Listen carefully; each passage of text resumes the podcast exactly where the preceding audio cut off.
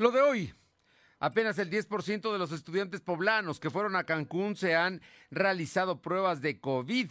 37 dan positivo, dice el gobierno. Las fuertes lluvias dejan damnificados en poblaciones del interior del estado. Se viene abajo un árbol en el zócalo de Atlisco y también una tromba derriba casas en Acajete. Según el conflicto de... Sigue, sigue el conflicto en la Universidad de las Américas Puebla.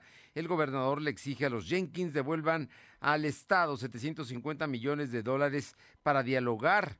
Derbez califica de ilegal la toma del campus por policías armados y advierte riesgos de crisis por falta de pagos. Hoy, en Puebla Tecnológica, Fernando Thompson nos habla sobre búsquedas de síntomas de enfermedades. La temperatura ambiente en la zona metropolitana de la ciudad de Puebla es de 20 grados. Lo de hoy te conecta. Hay bloqueos en el puente internacional. Está pidiendo el apoyo de la policía. Noticias, salud, tecnología, entrevistas, debate, reportajes, tendencias, la mejor información. Lo de hoy radio, Lo de hoy radio con Fernando Alberto Crisanto. ¿Qué tal? ¿Cómo está? Qué gusto saludarle. Muy buenas tardes y gracias por acompañarnos. En los próximos 58 minutos estaremos informándole de lo más importante de este, esta media semana, miércoles, que está verdaderamente movida y mucha, mucha información que se está generando en las últimas horas. Este miércoles 7, eh, es miércoles 7, ¿verdad? De eh, julio de 2021. Estamos aquí para llevarle toda la información precisamente de lo que ha acontecido. Por cierto, le platico que el presidente de la República anunció el día de hoy que em, había dicho que el tema del gas era preocupante, el aumento. Bueno, pues ya dijo hoy que no va a bajar el precio del gas, pero va a ser una empresa que se va a llamar Bienestar bienestar para que le surta a usted los tanques más baratos, es lo que dice el presidente. Vamos a ver qué tiempo se lleva la creación de la empresa y pues dotarla de todo, porque debe ser para todo el país, precisamente camiones, cilindros, todo lo que tiene que tener una empresa de este tipo para poder verdaderamente llevar gas barato a los hogares. Una tarea nada fácil la que anunció el día de hoy el presidente. Y gracias a todos y a todas que nos sintonizan a través de la 1280 aquí en la ciudad de Puebla y la zona metropolitana. Gracias, gracias en verdad por estar con nosotros. Además, también a quienes lo hacen en el interior del estado, allá en Ciudad Cerdán. La que buena en el 93.5, Radio Jicotepec en la Sierra Norte en el 92.7 y también en el 570. Y en Izúcar de Matamoros, al sur del estado, La Magnífica en el 980. A todos, muchísimas gracias por estar con nosotros y también a quienes nos siguen a través de la plataforma www.lodoy.com.mx y en redes sociales como LDH Noticias. Nos pueden encontrar en Facebook, en Instagram, en Spotify, en Twitter y también en nuestro canal de YouTube que es LDH Noticias. Así es que estamos listos aquí para llevarle la información. Y bueno, recuerda usted que ayer se destapó el tema de los estudiantes de distintas eh, instituciones educativas que viajaron a Cancún. Se habla de 500 por lo menos. Eh, hay algunos que todavía están de viaje, ¿eh? algunos que, acaban de salir este, en estos días, estos últimos días, y todavía están, están de viaje en Cancún. Bueno, pues resulta que muchos de ellos eran alumnos que habían contratado su viaje con agencias desde el año pasado. Las agencias crean paquetes, forman paquetes y van buscando a las sociedades de alumnos, especialmente a los que van a salir de las preparatorias y les ofrecen avión, hotel todo incluido y algunas cosas extraordinarias. Bueno, pues un número importante de jóvenes, hombres y mujeres poblanos, pues estaban ya puestos. Pero el año pasado, ¿se acuerda usted que vino la pandemia? Eh, todo mundo a casa, en fin, no hay clases presenciales. Eh, precisamente fue en esta temporada donde más subió el caso de eh, contagios. Bueno, pues los jóvenes se tuvieron que aguantar y esperar. Y este año las mismas agencias les advirtieron, oye, si no lo tomas, vas a perder tu dinero. Entonces muchos de ellos empezaron a ver, pues las cosas están mejor, el gobierno dice que ya no hay, ya los estados están en verdes. Recuerda usted antes de las elecciones, ¿no? Que todos, casi todo el país estaba en verde. Bueno, pues entonces ellos tomaron y dijeron, vámonos a, la, a Cancún. La verdad es que eh, pues en todo su derecho, ¿no? Y además ya tenían pagado su boleto y los papás les dieron permiso. El gran tema es que allá en Cancún, mm, la situación, ahí en Quintana Roo, las autoridades no cuidan la sana distancia, hay aglomeraciones, hay discotecas en playas o en, lugares abiertos donde hay por lo menos, hay videos que están corriendo donde hay por lo menos 250, 300 personas y obviamente cuál sana distancia. Los, los jóvenes están disfrutando, la están pasando bien y bueno, hasta el momento han hecho la prueba 50 en los hospitales y los lugares determinados por la Secretaría de Salud. De ellos, 37 han dado positivos. Pero le puedo contar, y esto dicho por los padres de familia, que hay, hay por lo menos eh, un número similar que han tenido que, están enfermos, que fueron llevados por sus papás a laboratorios privados y luego les están dando atención médica con sus propios doctores. Así es que el asunto es que es muy mayor el número de estos 37. Pero vamos con lo oficial y mi compañero Silvino Cuate estuvo hoy en la conferencia de prensa donde se dio a conocer este asunto de los estudiantes, que como le digo, todo indica que son más que estos 37. Silvino. ¿Qué tal? Muy buenas tardes. Pues informarte que suman 37 estudiantes que han dado positivo a COVID de los 500 que viajaron a Cancún. 50 aún siguen de viaje. Así lo dio a conocer el gobernador Miguel Barroso Huerta. El titular del Poder Ejecutivo dijo que los 500 alumnos que viajaron, solo 50 se han hecho la prueba. Por ello, exhortó a los padres de familia a ser conscientes y actuar pronto a fin de evitar la propagación de coronavirus. Agregó que la administración estatal encontró en, eh, se puso en contacto con el laboratorio LATAP para que todas las pruebas de los positivos que ya se detectaron se revisen y se descarte si, si son o forman parte de esta cepa delta. El mandatario poblano dijo que la empresa encargada de realizar el viaje aún no ha entregado la lista de alumnos que participaron. Sin embargo, se espera que la tarde de este miércoles se haga entrega de todos esos documentos. También comentarte que por su parte el secretario de Salud José Antonio Martínez García explicó que el día de ayer 11 estudiantes hicieron la prueba de COVID, de los cuales 7 dieron positivo. Con ellos suman 37. Enfatizó que se habilitaron 6 unidades para la detención de COVID, mismas que están ubicadas en el CESA de San Francisco de Temehuacán. También está el, el CESA de, de San Felipe Guajajitla, que se ubica en la Pradera, Zona Capu, el CESA de Romero Vargas, el Hospital General del Sur, Hospital General del Norte y el Hospital General de Cholula. Todos estos seis puntos de manera gratuita pueden acudir los estudiantes para que se hagan la prueba COVID y con ello evitar la propagación. Escuchemos parte de lo que mencionó el mandatario un convenio con el laboratorio Lavopat para descartar la circulación de variantes del virus como la Delta, que es altamente contagiosa también informar que ya está activo, bueno, ha estado activo el módulo de sanidad internacional en el aeropuerto Hermano Cerdán para la detección de probables casos. Estos por los que van a regresar, que todavía continúan en Cancún, los muchachos. Estamos en contacto directo ya con las agencias de viajes, con los epidemiólogos de Quintana Roo, con el hotel sede, así como instituciones de educación media y superior y los laboratorios particulares para la recopilación y el análisis de toda la información tema COVID, la Secretaría de Salud registró 61 nuevos enfermos de coronavirus. En comparación con los datos de ayer, son 40 casos más. También se contabilizaron dos defunciones. Actualmente hay 87.508 acumulados y 12.798 fallecidos. El secretario explicó que hay 74 casos activos distribuidos en 19 municipios. Además, se tienen registrados 145 pacientes hospitalizados, 8 están graves. Información. Bueno, pues ahí está. El asunto es que el gobierno quiere que vayan a los centros, están abiertos, son seis lugares, está muy bien, pero muchos de ellos, como llegaron desde la semana pasada, los papás de inmediato los atendieron. Así es que los papás, a muchos de estos 500 jóvenes, les han hecho las pruebas. Algunos han salido positivos, algunos han salido negativos. Algunos tienen síntomas delicados. Yo platiqué con un par de padres de familia y ellos me dijeron, mi hijo sí dio COVID positivo eh, tuvo tos dos días, no ha tenido temperatura mayor a 37.2, está oxigenando arriba del 95%, pero está visto por, el, eh, por, su médico, su otorrinolaringólogo. Y otro papá, mamá, en la misma situación. Eh, mi hijo no tuvo casi síntomas, perdió el olfato, dio positivo, pero está siendo cuidado. Así es que mucha gente no está yendo a los laboratorios que está estableciendo la Secretaría de Salud, pero ahí están, ¿eh? Ahí están para que la gente vaya y se haga la prueba. Es una prueba gratuita y vamos a estar atentos porque es eh, un grupo de jóvenes que es muy vulnerable precisamente a estos temas. Así es que vamos a estar pendientes, eh, Silvino.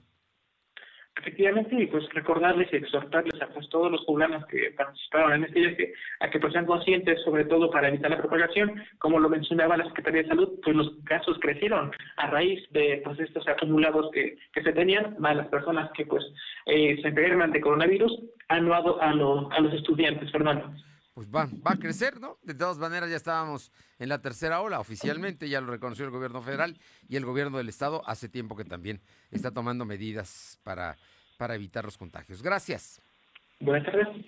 Y las fuertes lluvias están generando estragos en algunos lugares. Cuéntanos, Paola Roche, ¿qué pasó en Atlisco?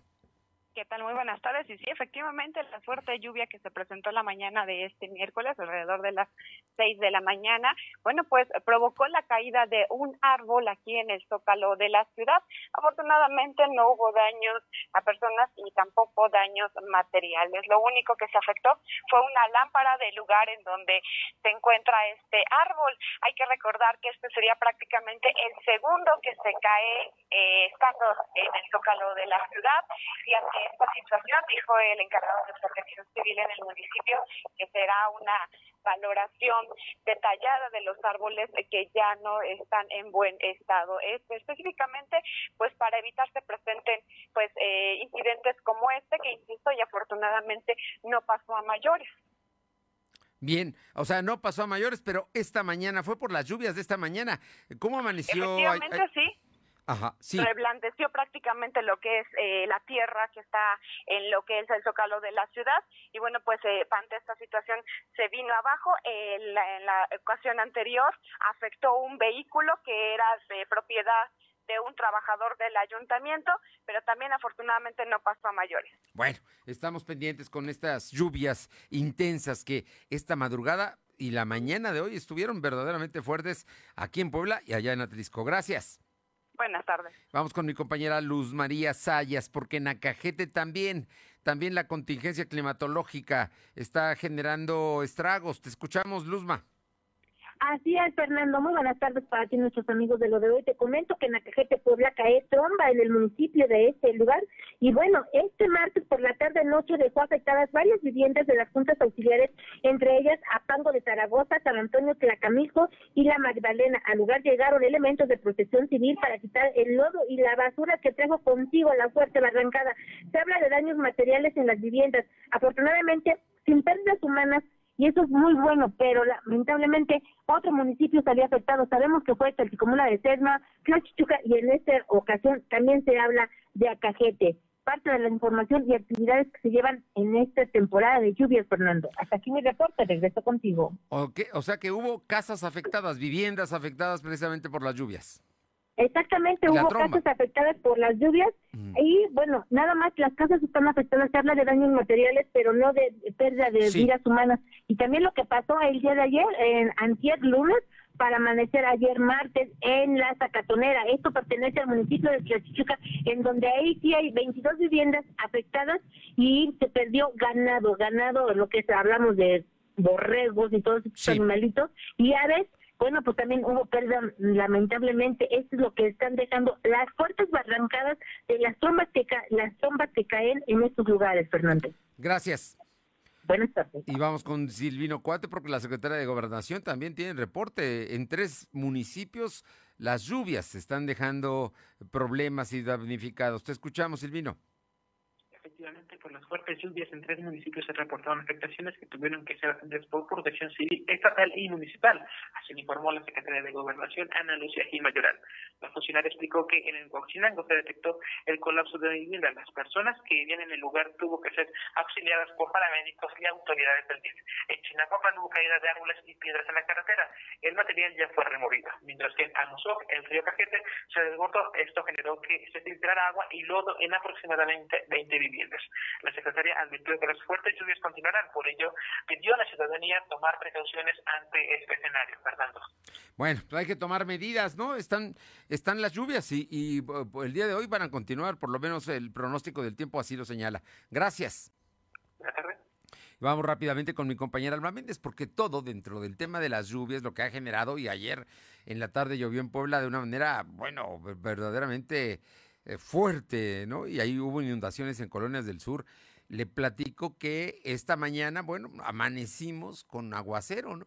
La verdad es que algunos los despertó a las 5 de la mañana, a las 6, ¿no? A mi productora la, la lluvia la, la, despertó muy temprano. Y, así, así mucha gente, porque estaba lloviendo fuerte, se, se escuchaba. Eh, bueno, déjeme contarle que eso también provoca que se venda más pan. ¿Cómo la ve? O sea que, pues para pasar el aguacero, pues, se mete uno a la casa con, pues con una rosca o con una concha o con algo, ¿no? Alma Méndez, cuéntanos. Gracias, Fernando. Muy buenas tardes a ti y a toda la auditoría de los Pues te cuento que la Unión de Pequeños y Medianos Industriales del PAN dio a conocer que por la temporada de lluvias ha habido un incremento en sus ventas, pues se encuentra en un 85%. El presidente Juan Pérez Martínez descartó un aumento en el precio del pan y la torta lo que resta del año, por lo que continuará en su valor por medio de 6 y 3 pesos respectivamente. Pérez Martínez explicó que otra razón por la que este producto de la canasta básica no sufrirá incrementos durante los próximos meses es porque las panaderías y hornitos han comenzado a incrementar sus ventas. Pero escuchemos parte de lo que nos comenta han prevalecido ya no se han movido. Entonces, este, por el momento yo creo que con estos ajustes que se dieron en el mes de, abril y mayo, este, podríamos aguantar, si no sucede otra cosa, podríamos aguantar lo que resta del año, ¿no? Porque, digo, sí fueron muy fuertes los incrementos que, que sufrimos pero ahorita por el momento no se contempla o que yo me haya enterado que va a subir nuevamente la harina, no. Finalmente mencionó que por el valor de la materia prima se ha mantenido estable, por lo que el gremio no tiene planeado realizar nuevos ajustes en el precio de los alimentos. Gracias, Fernando. Bueno, pues ahí está, ahí está el tema. Hay más, se vende más pan. Vamos a ver, vamos a ver porque continuarán las lluvias. Gracias. Son las 2 de la tarde con 16 minutos, 2.16. Lo de hoy es estar bien informado. No te desconectes. En breve regresamos. Regresamos. ¿Mejores herramientas para tu negocio? ¡Bah! Contrata el nuevo paquete de Megacable para tu empresa, con internet ilimitado y dos líneas de teléfono fijo para que siempre estés conectado, juntos a un superprecio. Va, de Megacable Empresas. Siempre adelante contigo. 33 96 90 0090. Tarifa promocional. En la Cámara de Diputados aprobamos en consenso reformas a favor del medio ambiente como impulsar el uso de vehículos no motorizados y promover la construcción de ciclovías. Fortalecer el sistema de representación social en el Consejo de Cambio Climático. Eficientar el procedimiento de inspección ambiental federal. E incluir las cuevas naturales sumergidas como parte de ecosistemas costeros. Legislamos para mejorar nuestro país para todas y todos. Cámara de Diputados, Legislatura de la Paridad de Género. NASCAR México Series llega a Puebla. No te pierdas este gran evento el próximo 11 de julio, donde los más aguerridos pilotos y los mejores estrategas darán todo por llevarse el triunfo. Venta de boletos en thehypetickets.rocks. Sigue nuestras redes sociales para conocer más información sobre la carrera. Esto es NASCAR México Series. Niñas y niños, adolescentes y jóvenes tienen hoy protegidos sus derechos para un desarrollo integral. Con salud, educación y condiciones óptimas para un mejor futuro. En la 64 legislatura, el Senado aprobó leyes y reformas que protegen a las personas desde las etapas tempranas de la vida. Así, se salvaguarda el futuro del país con una vida digna. Con menos desigualdad y oportunidades para todos. Senado de la República. Cercanía y resultados. Somos la mejor red de telecomunicaciones en México para tu negocio. Conecta tus oficinas y sucursales con la red más poderosa de servicios a través de conexiones de Internet o redes privadas virtuales con la máxima velocidad de conexión de hasta un gigabit por segundo. Descubre la red que tu negocio estaba esperando. Metro Carrier Evolution 3396 Esto es violencia política en razón de género. Estás exagerando. Estas cosas pasan desde siempre. ¿Violencia política? No sé. Mejor que te guíen quienes saben. Consulta la guía para la prevención, atención, sanción y reparación integral de la violencia política contra las mujeres en razón de género en igualdad.ine.mx. También puedes escribir a vpgqueja.ine.mx. Contamos todas, contamos todos. INE. Lo de hoy es estar bien informado. Estamos de vuelta con Fernando Alberto Crisanto. La tecnología es lo de hoy. Mantente conectado. Bien, y todos los miércoles está con nosotros el queridísimo y admirado maestro Fernando Thompson, director general de Tecnología de la Información de la Universidad de las Américas Puebla. Y hoy, hoy en Puebla Tecnológica, Fernando Thompson nos habla sobre buscar en Google síntomas de enfermedades. Estoy seguro que usted ya lo hizo, ¿eh? Pero bueno, hay que ver, hay que tratar de hacerlo bien para que la información sea adecuada y no nada más eh, información que es fake, que es, que es falsa. Fernando, muy buenas tardes. Mucho cuidado en consultar al doctor Google si te sientes mal. Internet está al alcance de nuestras manos y la verdad es que tiene un tamaño impresionante. Son 8 petabytes, amigos. Es una cantidad absurda de información, muy, muy grande. Y ahí podemos consultar cualquier dato que nos haga falta en nuestras investigaciones con distintas referencias, pero este poder también nos ha llevado a sobrepasar ciertos límites y ahora estamos delegando literalmente el cuidado de nuestra salud o el diagnóstico de nuestras enfermedades a una simple búsqueda en Google, lo cual está mal. O sea, seguramente mientras trabajas o navegas en Internet te ha tocado pues, que tienes un dolor de cabeza o una rara picazón en el brazo o te sientes débil. Y es entonces cuando aprovechando que estás en tu computadora se te ocurre buscar en Google como dolor de cabeza o hombre de 40, visión borrosa. Para darte una idea, de lo que te puede estar pasando, según tú, vas a consultar y ahí vas a ver los resultados. No eres el único que hace esto. Yo creo que muchos hemos realizado este tipo de acciones que de manera general podrían no ser malas como referencia. Sin embargo, eh, algunas acciones que se llegan a realizar de esta manera podrían ser, yo creo que, eh, contraproducentes. ¿Por qué? Porque aunque los resultados te pueden eh, mostrar enfermedades realmente graves que no necesariamente reflejan lo que tú padeces en ese momento. Ya eh, ha acontecido, por ejemplo, en algunos países como España, España, que se menciona que la mayoría de personas que buscan sus síntomas en Internet por no estar acudiendo al médico y siguen, ¿no? Ocasionalmente los tratamientos que vienen en Internet, pero no les beneficia, no les ayuda. Entonces, algunos datos, quienes son más propensos a estar buscando sus síntomas en Internet, resultan ser las mujeres. El peligro como en diversos temas, son las fuentes que no son fiables, porque no toda la información es verdadera en Internet. O sea, como lo hemos visto, la verdad es que hay una gran fuente de conocimiento, sí, y nos puede ayudar, pero hay que usarlo con cautela. Entonces, cuando tú busques referencias, revisa que sean sitios reconocidos y recuerda, debe ser mera referencia para cuando tú acudas al médico. Es decir, para que puedas comentar tus síntomas. Lo que tú hayas encontrado en Internet y puedas preguntarle a, tu especialista y demás, te va a servir. Pero a pesar de todo, sí es imperativo que no jamás te automediques ni inicies un tratamiento sin haber visto al doctor. O sea, recuerda que hay muchos síntomas comunes en los padecimientos y una página de Internet no va a ser suficiente para que te refiera o para darle seguimiento a lo que te está quejando en cuanto a tu salud. Autodiagnosticarse de manera errónea eh, puede producir una situación muy seria, ¿eh? O sea, es, es, preocupante. En el mejor de los casos, es mejor que vayas con un doctor, con un médico, con una enfermera. Ahora, no todo es malo, o sea, debido al confinamiento de COVID-19, sí aprendimos a buscar mucha información en sitios seguros, por ejemplo, como la OMS, la Organización Mundial de la Salud, o de la Secretaría de Salud de México. En todos ellos sí encontramos información acerca de síntomas y los nuevos descubrimientos de transmisión del virus y así como el seguimiento de contagios y las nuevas variantes que están desafortunadamente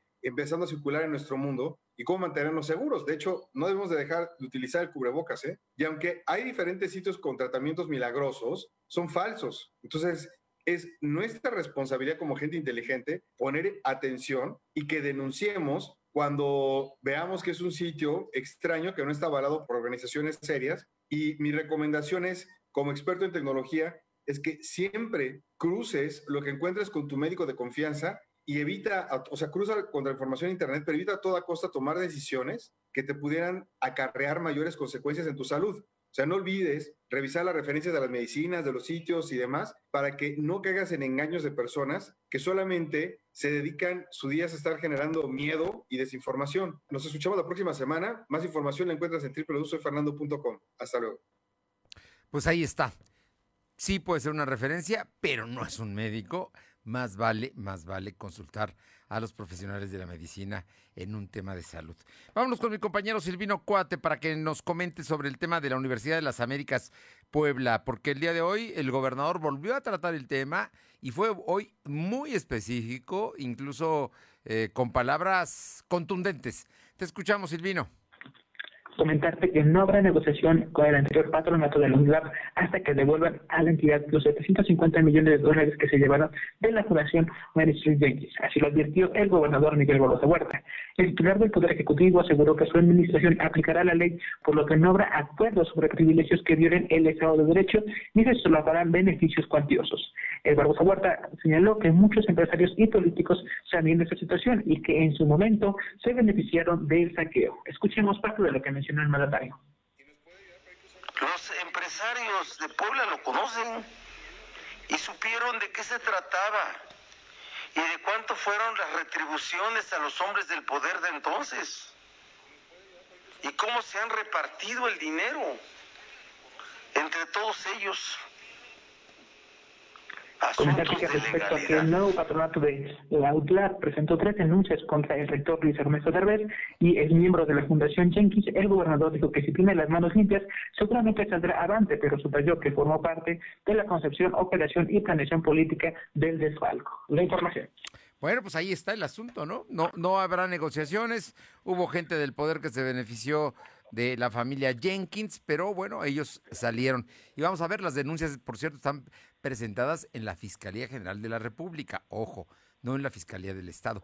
Por cierto, Silvino, ¿tú sabes quiénes forman parte de la junta que designó al patronato de, la Universidad de las Américas Puebla?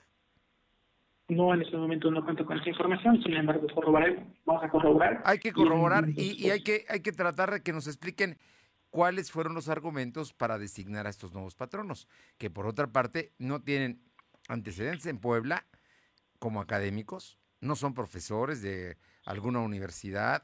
Vamos, no, no, no, hay, son gente que algunos creo que vienen de la Ciudad de México.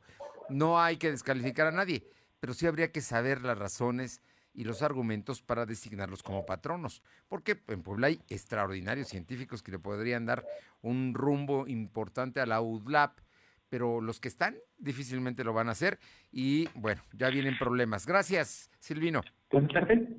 Precisamente algunos problemas los advirtió ayer Luis Ernesto Derbez, quien por la tarde dio una conferencia de prensa. Mi compañera Alma Méndez estuvo atenta a lo que dijo y entre otras cosas, como están congeladas las cuentas, podría no pagarle a los trabajadores administrativos y docentes el próximo, la próxima quincena, la próxima semana. Alma.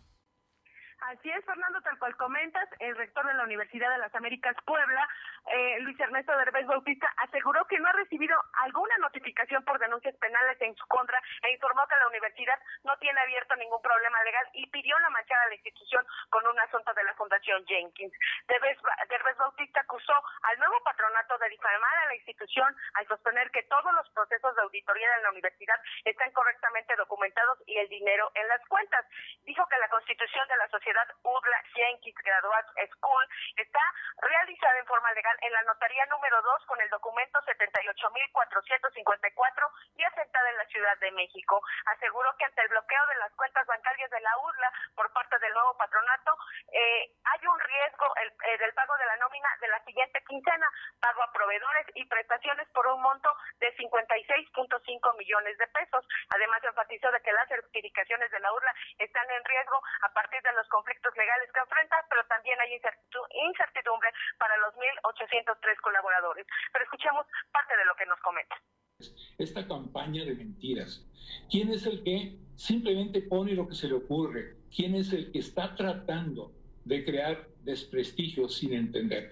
Pues el mismo que hoy en la mañana, supongo yo, llegó y dijo que había una denuncia contra mí y en la cual hizo referencia a algo interesantísimo. Habló de los 750 millones de dólares, habló de la denuncia que había contra una serie de personas.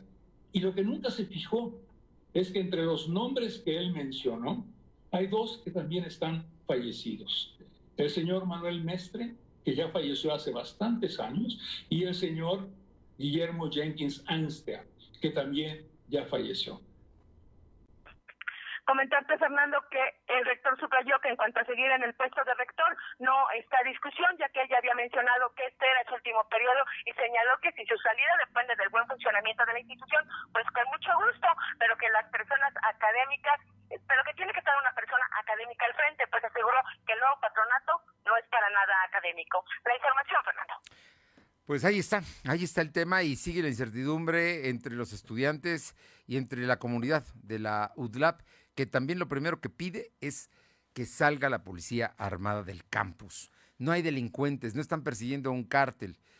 Hay un problema, hay un problema jurídico, pero que se puede y se debe resolver en otras circunstancias, no con armas, ¿no? Es, es uno de los reclamos que la comunidad tiene de la Universidad de las Américas Puebla. Gracias, Alma. Seguimos al pendiente, Fernando. Vamos con mi compañera Aure Navarro, eh, porque, bueno, el día 1 de agosto habrá una consulta, una consulta a los mexicanos, todos los que tenemos credencial de elector podemos ir a decir sí o no. Si queremos que se juzgue a los presidentes mexicanos, expresidentes mexicanos o no. Vamos con mi compañera Aure Navarro para que nos comente de este asunto que está promoviendo Morena.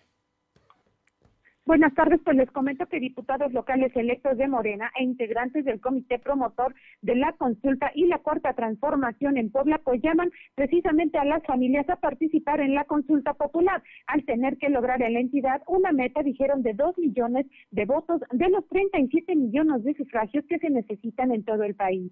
La diputada electa por el distrito local 11 en Puebla, Shell Ariana Hernández García, confirmó que Morena está trabajando en el convencimiento de los ciudadanos para que estos participen el 1 de agosto en la consulta histórica para el país, para enjuiciar así a los expresidentes de la República. Escuchemos.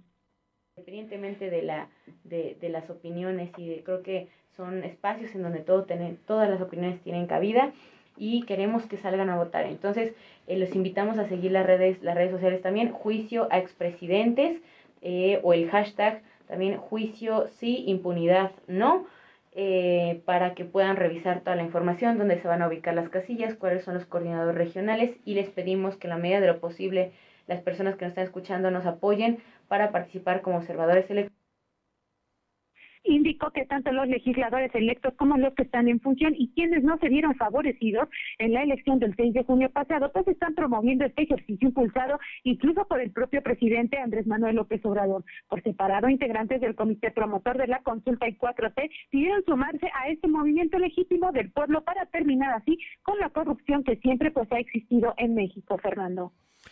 Bueno, pues ahí está. Ahí vamos a ver. Yo creo que, bueno, la gente de Morena va a ir a votar por él. Sí, está clarísimo, aunque el presidente de la República ha dicho que él no quiere que, bueno, va a votar por él. No, es lo que ha dicho el presidente, pero vamos a ver si funciona, porque además tiene una serie de restricciones, es una medida constitucional, es un ejercicio democrático y estaremos atentos a su realización. Gracias, Aure.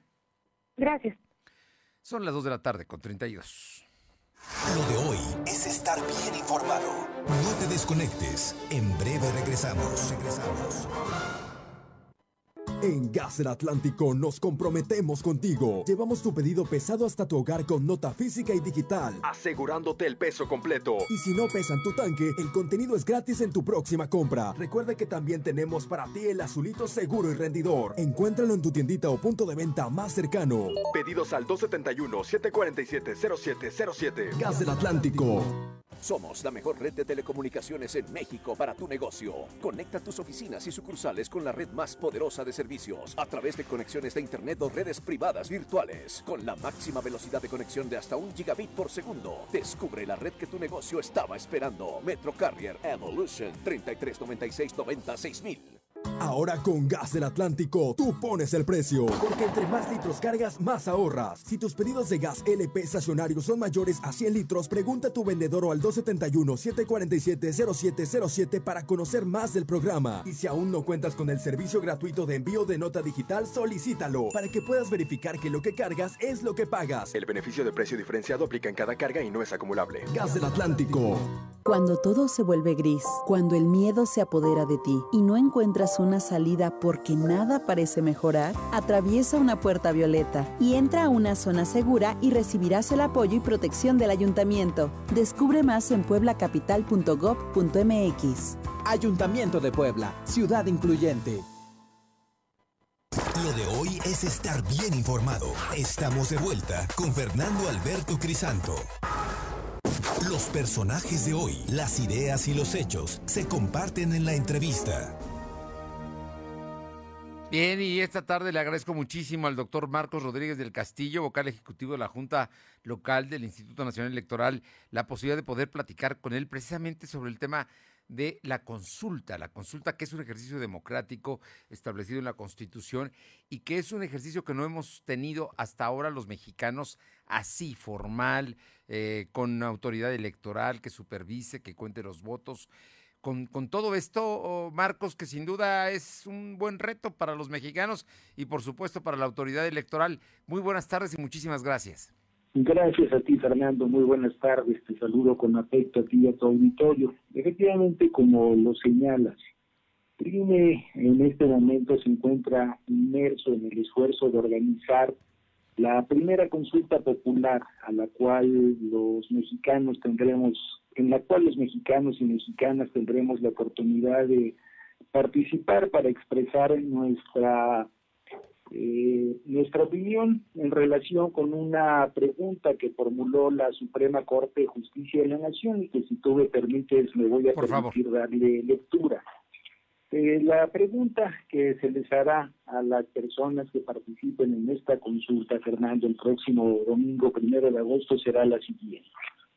¿Estás de acuerdo o no en que se lleven a cabo las acciones pertinentes con apego al marco constitucional y legal para emprender un proceso de esclarecimiento de las decisiones políticas tomadas en los años pasados por los actores políticos, encaminado a garantizar la justicia y los derechos de las posibles víctimas. Para que los ciudadanos eh, participen, Fernando, en este ejercicio, en Puebla vamos a instalar 2.944 mesas receptoras de la consulta popular en cada una de ellas se recibirá la opinión de hasta 2.000 personas. Eh, se integrarán por un presidente, un secretario y un escrutador, además de dos suplentes. Eh, como no hay una confrontación interpartidista, no habrá vigilancia por parte de las representaciones de los partidos políticos en este en este ejercicio los cómputos los llevarán a cabo las juntas distritales del INE el mismo día de la consulta popular. Eh, se harán del conocimiento público a través de un sistema de resultados que podrá ser consultado en tiempo real por la por la ciudadanía, Fernando. Así que este es el reto en el que nos encontramos en este momento trabajando. Oye, hablamos del 1 de agosto, es domingo. Eh, ¿De qué hora a qué hora van a estar abiertos estos eh, centros de, recepción de, opiniones de los mexicanos? Eh, al igual que en las elecciones federales, las mesas receptoras de la consulta popular estarán recibiendo la opinión de la ciudadanía a partir de las 8 de la mañana y hasta las 6 de la tarde, con las excepciones que la propia ley prevé en el caso de las elecciones federales. Si se agota el estado nominal de la mesa receptora correspondiente antes de las seis de la tarde, esa mesa receptora podrá cerrar. Y si a las seis de la tarde hay personas todavía firmadas, formadas, perdón, con la intención de participar, pues esas eh, personas podrán hacerlo todavía, Fernando. ¿Quiénes podremos participar, doctor Marcos Rodríguez? todos los eh, ciudadanos y ciudadanas de este país. El único requisito para hacerlo será eh, presentarte en la mesa receptora que corresponda a tu domicilio con tu credencial para votar. Como vamos a instalar, eh, Fernando, un número menor de mesas receptoras que el número de casillas que instalamos para la jornada electoral del pasado 6 de junio, el INE abrirá un micrositio en su página que es www.ine.mx, donde todas donde todas las personas podremos tener acceso para consultar el domicilio de la mesa receptora en la cual nos corresponde participar. Entonces, pues esta eh, es eh, el lugar donde podremos eh, ubicar la, la casilla, la mesa receptora que corresponde a nuestro domicilio. Eh, doctor, yo te pregunto, porque tú eres autoridad electoral y obviamente te ciñes al tema de la ley y pues, te conozco, eres sumamente cuidadoso del tema. Pero eh, detrás de la pregunta que nos, acabas de leer, que determinó que así sea la Suprema Corte de Justicia, originalmente lo que se había enviado era votar si se podía juzgar o no a los expresidentes de México. Consideró la Corte que no era lo adecuado y que por ello tendría que hacerse una pregunta, digamos, donde generalizara y donde se hablara de, de, obviamente, de que la ciudadanía diga sí o no a esta revisión del pasado. ¿Es así? O, porque digo, porque hay campaña incluso en este momento de Morena, concretamente del partido, para llamar a los mexicanos y a los poblanos a votar pero van ellos ellos no repiten la pregunta de la corte, repiten lo que consideran y dicen vota sí. Efectivamente, Fernando, cuando en septiembre de 2020 el presidente de la República envió a la Cámara de Senadores la solicitud de esta consulta popular, la pregunta original era la siguiente.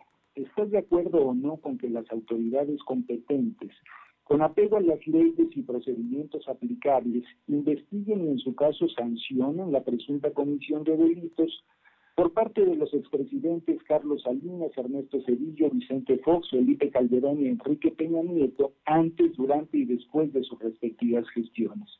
Entonces, efectivamente, la pregunta original pues señalaba incluso con nombre y apellido a los expresidentes de la República la pregunta que la Corte determinó que se formulara a las personas que decidan participar en este ejercicio de participación ciudadana, pues está eh, muy lejos ya de esta eh, pregunta original, no habla de nombres, habla únicamente de actores eh, políticos y habla de el pasado. Entonces así en esos términos generales es como se planteará eh, la pregunta, porque así lo determinó la Corte. Hay que decirlo claro, en esta consulta no participan los partidos políticos. Eh, el hecho de que alguien haga campaña es otra historia, pero aquí no hay una competencia electoral como las que conocemos. No, efectivamente, la única posibilidad de respuesta que tendrán las personas será un sí un no o bien la anulación de su boleta si no tachan ninguna respuesta o si tachan las dos. Entonces, eh, no hay participación de los partidos políticos y ello también nos hace replantearnos la forma de participación ciudadana. Recordarás, por ejemplo, que en la jornada electoral del pasado 6 de junio únicamente tenían acceso a las casillas electorales dos personas Hoy que no habrá representantes de los partidos políticos, hasta cinco personas podrán estar en una mesa receptora de la consulta popular emitiendo su opinión en torno de este tema. Es un ejercicio democrático que está en la Constitución General de la República, normado, que hoy se va a implementar y que el INE como autoridad electoral es el responsable del tema. Pero hay un asunto que me parece importante. Para que sea válida se necesita un mínimo de votantes. Efectivamente, el propio artículo 35 constitucional, que es el que regula este tipo de ejercicios, habla de que para que la consulta sea vinculante deberá participar el 40% de la lista nominal de electores. en México tenemos 93 millones de personas inscritas en este registro, de tal forma, Fernando, que para que esta consulta sea eh, vinculante, para que sus resultados sean obligatorios para las autoridades, tendrían que estar votando un poco más de 37 millones de personas.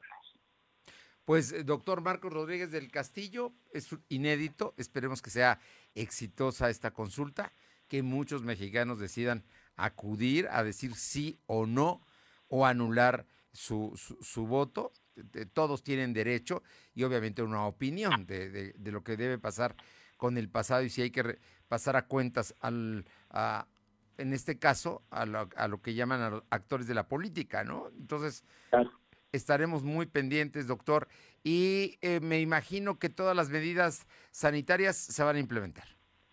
Vamos a aplicar las mismas medidas sanitarias que aplicamos el pasado 6 de junio. Eh, habrá eh, cubrebocas para las personas que no lo porten. el ingreso a las mesas receptoras eh, será precedido por la obligación de usar cubrebocas por todas las personas. Quienes integren las mesas receptoras utilizarán cubrebocas y careta. Habrá aquel eh, antibacterial, toallas sanitizantes, en fin, las mismas medidas sanitarias, Fernando, que aplicamos el pasado 6 de junio. Pues éxito, doctor Rodríguez del Castillo, como los resultados que diste en las elecciones federales fueron de 10, yo creo que esta también va a ser de 10. Eso esperamos, Fernando, y esperamos también que mucha gente decida participar en este ejercicio democrático. Así lo esperamos. Te mando un fuerte abrazo y te agradezco. Gracias, Fernando. Muy buenas tardes. Muy buenas tardes. Vámonos ahora con mi compañero Silvino Cuate para que nos dé información, porque ¿se acuerda de la familia a la que vivía junto al socavón? Que el socavón finalmente se tragó, por decirlo así, su casa. Bueno, pues eh, el ayuntamiento seguramente les ha de haber ofrecido un terreno ahí en las faldas del Iztaccíhuatl. No lo aceptaron. Eh, el gobernador va a intervenir en esto. Silvino la postura de la familia Sánchez de no aceptar el terreno por parte del Ayuntamiento de Juan Bonilla para edificar su vivienda después de haberla perdido por el socavón, será la Administración Estatal quien pagará el predio que se elija, así lo informó el gobernador Miguel Barroso Huerta. El mandatario poblano explicó que la familia Sánchez no recibió el terreno porque prefería un lugar cerca de la carretera o de la escuela. Ante esa petición, este miércoles la titular de la Secretaría de Desarrollo Rural, Ana Laura Altamirano, va a tener una entrevista con la familia de la casa para tener un eh, lugar en donde quieren que se haga en la casa. Barroso Huerta dijo que también se debe resolver el tema de comprobar que la familia Sánchez es la dueña del terreno donde surgió el socavón. La información. Bien, oye, por otra parte, cuéntanos, en el municipio de Puebla se registran casi 2.000 llamadas de auxilio de mujeres víctimas de la violencia. Efectivamente, en lo que va del año, en el municipio de Puebla se han registrado 1.927 llamadas de auxilio por parte de mujeres víctimas de violencia, así le informó la titular de la Secretaría para la Igualdad Sustantiva de Género, Norma Estel Pimentel, quien dijo que las demarcaciones con más reportes son San Pablo, San Pablo y el centro. Además dijo que que identificaron las distintos auxiliares y colonias con más llamadas de violencia. Explicó que en San Pablo Chimalhuacán, en este primer lugar, está en primer lugar con 35 llamadas de auxilio, le sigue Puebla Capital con 32, mientras que en, tercer lugar está en la unidad habitacional La Margarita con 28, le sigue la colonia Guadalupe Hidalgo, donde se registraron 28 llamadas, en la Junta Auxiliar de San Jerónimo Caleras fueron 26, en tanto que en la Junta Auxiliar de la Resurrección y la colonia Miguel Hidalgo, Santa Lucía Constitución Mexicana y Bosque de San, San Anita tienen 19 casos cada uno. A nivel estatal, Puebla registró 4.895 llamadas por violencia contra la mujer. Esto tan solo en lo que va del año, Fernando. Pues mira, juntas auxiliares donde se hace el mayor número de llamadas. Gracias, Silvino. Buenas tardes. Aure Navarro, platícanos, el diputado Jonathan Collantes, eh, pues habla de terminar con la presencia de taxis piratas sobre el periférico. ¿Cómo le van a hacer? Porque han dicho mucho y ahí lo sigo viendo a los taxis piratas. Pues efectivamente les comento que el diputado local Jonathan Collantes confirmó que para terminar, como bien lo decía Fernando, con la presencia de taxis piratas sobre el periférico, pues ya la Secretaría de Movilidad y Transporte en el Estado tiene en análisis la creación de nuevas rutas que presten el servicio en dicha zona. Señaló que los actos de corrupción que se dan en estos taxis piratas son solapados también por los propios supervisores y de los delegados de movilidad, por lo que consideró importante también el congresista pues eliminar esta figura. En este sentido, Jonathan Collantes confirmó que antes de que concluya la actual legislatura, pues habrá importantes reformas a la ley de transporte público, con la que también se busca dar piso parejo entre taxis ejecutivos y taxis tradicionales. Así como reiteró el congresista que hizo una petición muy clara a la Secretaría de Movilidad en el Estado, Lorena Mesa López, de hacer legal lo ilegal y así terminar con la presencia de taxis piratas en Puebla y dar piso parejo también entre quienes prestan el servicio de tipo taxi, Fernando. Bueno, pues es que nos han dicho tantas veces que los van a quitar y la verdad es que ahí están, ¿eh? Ahí están y como dice, son funcionarios, a lo mejor los inspectores, los delegados, pero ahí los tienen, a los taxis piratas a lo largo del periférico ecológico, es donde especialmente se notan que están haciendo sitio. Eh, Aure, finalmente cuéntanos, Ricardo Bonreal acaba de hacer declaraciones, desde ayer hizo declaraciones que hoy publica el Universal, pero acaba de volver a hacer declaraciones diciendo que él sí busca ser candidato de Morena a la presidencia municipal, a la presidencia de la República, para sustituir a López Obrador, quien por su parte lo bajó de la lista. La lista de Palacio Nacional no contempla a Monreal, pero él ya se subió. Te escuchamos, Aure. Pues efectivamente él insiste y bueno, es como el coordinador de Morena del Senado, Ricardo Morreal Ávila, eh, dijo que el hecho de que Andrés Manuel López Obrador no lo incluya en la lista de perfiles favoritos para contender por la presidencia de México en la elección del 2024, pues no es simplemente señal de que deba renunciar a sus aspiraciones propias. Disculpó que López Obrador solo pronuncie a los que él considera como los mejores propuestos y aclaró que no por ello dejará de ser un aspirante normal y no caer en ser un ambicioso vulgar. Puntualizó que él estará atento a los tiempos a partir del 2023 para contender ya de manera formal en el 2024. En tanto, dijo que seguirá firme en desarrollar su trabajo como coordinador de Morena en el Senado. Ricardo Morel rechazó que el interés por ser el sucesor de López Obrador esto genere incluso una fractura entre Morena, Fernando. Gracias. Gracias. Alma Méndez, ¿qué dice la Asociación Poblana de Agencias de Viajes? ¿Hay más eh, estudiantes que están eh, por salir a, playas, a destinos de, de recreo?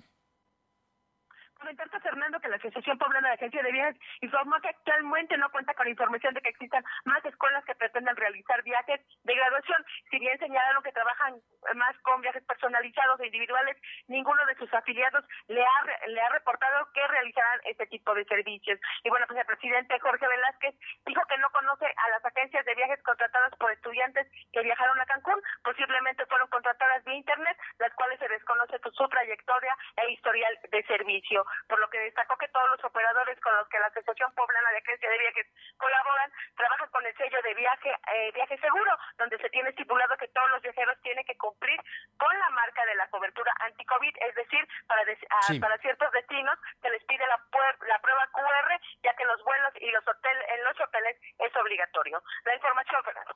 Alma, platícame sobre las eh, producción y exportaciones de vehículos ligeros de de Puebla, de acuerdo al INEGI. Brevemente, por favor, Alma.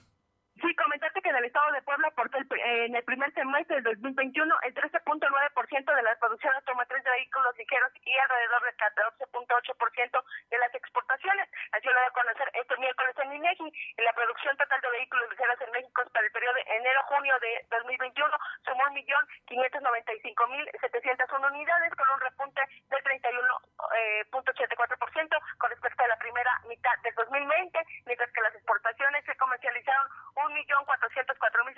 1.404.637 automotores con un crecimiento del 33.52%. La información, Fernando. Gracias, Alma. Pausa, regresamos a la parte final.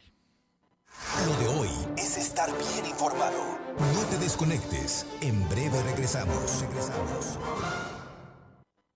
¿Mejores herramientas para tu negocio? ¡Bah! Contrata el nuevo paquete de Megacable para tu empresa, con internet ilimitado y dos líneas de teléfono fijo para que siempre estés conectado, juntos a un superprecio. Va, de Megacable Empresas. Siempre adelante contigo. 33 96 90 0090. Tarifa promocional.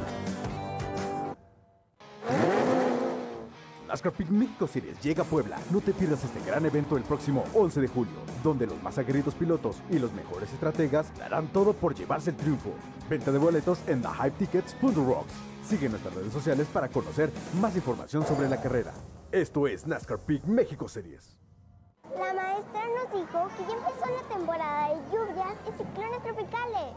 Y también que puede haber inundaciones, tormentas y hasta huracanes. Podemos enfrentar riesgos a la infraestructura y a nuestra seguridad. Recuerda tener una mochila de emergencia con tus documentos personales, atender las indicaciones de las autoridades y no cruzar ríos ni cuerpos de agua. Infórmate sobre las condiciones meteorológicas. Con agua y el Servicio Meteorológico Nacional te informan por tu seguridad. Con agua. Gobierno de México. Mmm, el delicioso sabor de Puebla en cada ingrediente, festejando los 200 años de la leyenda del exquisito sabor de los chiles en hogada. Disfruta en julio, agosto y septiembre de este gran platillo. Tradicionales chiles en hogada, temporada 2021. Ayuntamiento de Puebla, ciudad incluyente. Lo de hoy es estar bien informado. Estamos de vuelta con Fernando Alberto Crisanto. Bien, le comento que avala la Corte el aborto por violación. Acaba de, de dar precisamente la sesión y por otra parte eh, están jugando Inglaterra y Dinamarca para lograr un finalista que iría contra Italia, que ayer le ganó a España en la Europa League. Y bueno, van empatados 1 a 1 Inglaterra contra Dinamarca. Luz María Sayas, brevemente, platícanos de este accidente que sufrieron en la carretera Tehuacán-Coscatlán. Fernando, dos mujeres sufren accidentes sobre la carretera estatal Tehuacán-Coscatlán a la altura de la localidad de Calipan, aproximadamente alrededor de la medianoche al caer un barranco. A la salida del camino, las continuas lluvias que azotan la región dejan en mal estado los caminos. Al lugar llegaron policía municipal y paramédicos en apoyo a las mujeres lesionadas y trasladarlas al hospital más cercano para su atención médica, ya que se reportaran graves. Entonces, lamentablemente, es la situación que estamos viviendo en varios lugares de la región Fernando, y esto ocurrió en la madrugada de este miércoles. Parte de las actividades que se dan a conocer. Hasta aquí mi reporte, regreso contigo.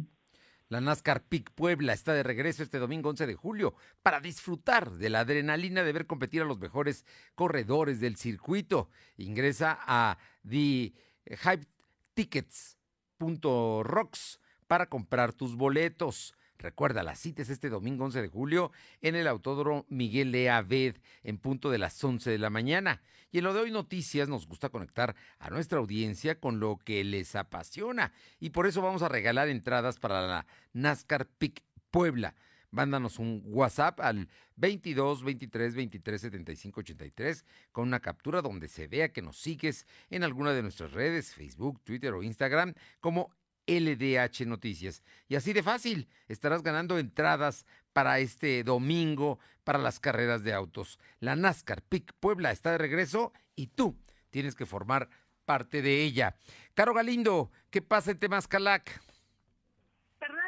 Tardes a ti al auditorio. Comentarte que este día se registró una fuga de gas controlada por parte de Petróleos Mexicanos sin embargo, a la paraestatal se le olvidó notificar a los vecinos quienes alarmados comenzaron a llamar a los cuerpos de emergencia.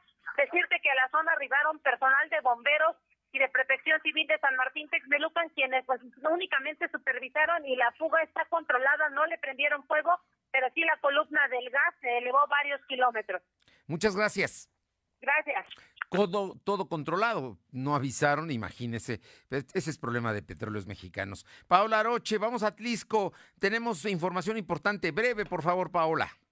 Así es, y es que comentarles que eh, pues un grupo de expresidentes municipales, entre ellos Ricardo Camacho y Salvador Escobedo, pues ofrecieron una rueda de prensa para dar a conocer su inquietud y también su inconformidad sobre las eh, pues los resultados de las pasadas elecciones. Ante esta situación, pues han pedido la destitución del presidente de eh, del PAN aquí en Atlisco, Oscar Daza, por lo que él respondió que esos ese tipo de pues temas se tienen que resolver dentro del comité. Ante esta situación dijeron que no no fueron los resultados esperados y ante y ante ello pues esperan se pueda hacer el cambio de director o de comité eh, municipal aquí por parte de Acción Nacional. Bien, vamos a ver cómo resulta, pero sí hay inconformidad. Gracias. Y Adán González está en Huauchinango. ¿Qué pasa en Huauchinango, Adán? Buenas tardes. Muy buenas tardes. Pues deja decirte que la delincuencia sigue siendo de las suyas en este municipio donde eh, días antes de un sujeto que bajo los influjos de la droga y alcoholizado se introdujo en una vivienda, quien amenazó con un arma punzocortante a las cuatro personas, entre ellas dos mujeres y dos hombres, para quitarles o tratar de quitarles pertenencias.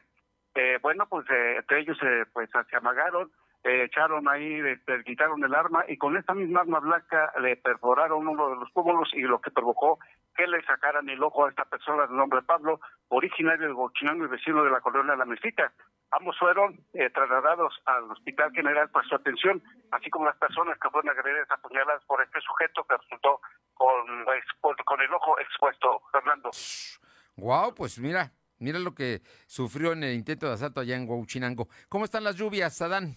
Pues mira, es, por las tardes están un poquito fuertes, pero afortunadamente Protección Civil de Venustiano Carranza, que donde cruza el río San Marcos, eh, donde ha afectado también en ocasiones a, a las comunidades de María Andrea, así también como otras comunidades, afortunadamente están haciendo monitoreo y todo está normal. Por el momento, en esta parte que corresponde desde el municipio de Jicotepec hasta la hasta Tetamena, donde todo está absolutamente tranquilo. Eh, solamente una casa que se desplomó por la madera que estaba vieja allá en Huachinango, donde la persona que vivía ahí salió con lesiones leves. Pero por el momento las ciudades están tranquilas y no se ha este, suscitado ningún eh, pues ningún problema en las casas de habitación y los ríos siguen su cauce. Fernando. Gracias, Adán. A ojos, muy buenas tardes. Finalmente le comento que eh, advierte la OPS por el alza de COVID en el país que va mucho más rápido de lo que se suponía. Además asegura Morena que Gas Bienestar, que anunció hoy el presidente, permitirá precios justos del gas. Gracias por haber estado con nosotros. Nos encontramos mañana en punto de las 2 de la tarde. Por lo pronto, saque paraguas, la gabardina, el impermeable. No se moje. Nos encontramos mañana aquí en punto de las 2. Gracias. Fernando Alberto Crisanto te presentó Lo de Hoy Radio. Lo de Hoy Radio. Te esperamos de lunes a viernes, de 2 a 3 de la tarde por esta frecuencia, en la cobertura más amplia a nivel estatal. Y síguenos en internet www.lodehoy.com.mx y en nuestras redes sociales como arroba LDH Noticias. Lo de Hoy